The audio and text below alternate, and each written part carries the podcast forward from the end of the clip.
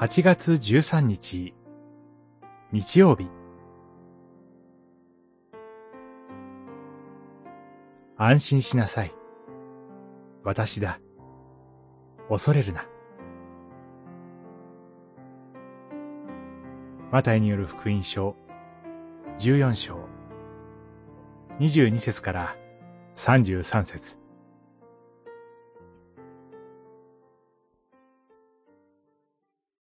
イエスはすぐに手を伸ばして捕まえ、信仰の薄い者よ。なぜ疑ったのか、と言われた。そして、二人が船に乗り込むと、風は静まった。十四章、三十一節、三十二節。主イエスは、弟子たちを強いて船に乗せ、向こう岸に先に行かせます。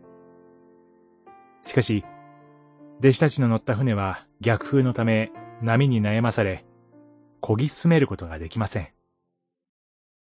夜の間中、弟子たちは不安な思いで、湖の上をさまよったでしょう。シューイエスに放り出されたように感じたかもしれません。けれども、真実には彼らは孤独ではありません。主は山の上で彼らのために祈っておられたに違いないからです。夜が明ける頃、おそらくこぎつかれて、最も助けが必要とされたとき、主イエスは弟子たちのところに行かれます。安心しなさい。私だ。恐れることはない。とおっしゃって、弟子たちを励まされます。湖の上を歩くシューイエスのそばに行きたいと思ったのでしょう。ペトロは、主よ、あなたでしたら、水の上を歩いてそちらに行かせてください、と願います。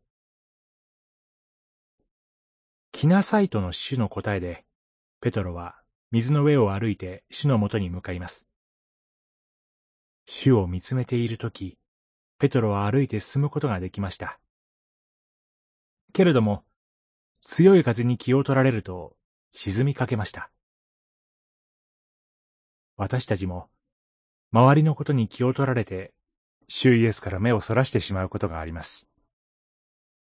主は、すぐに手を伸ばして捕まえ、疑うことから信じることへと、私たちを立ち返らせてくださるお方なのです。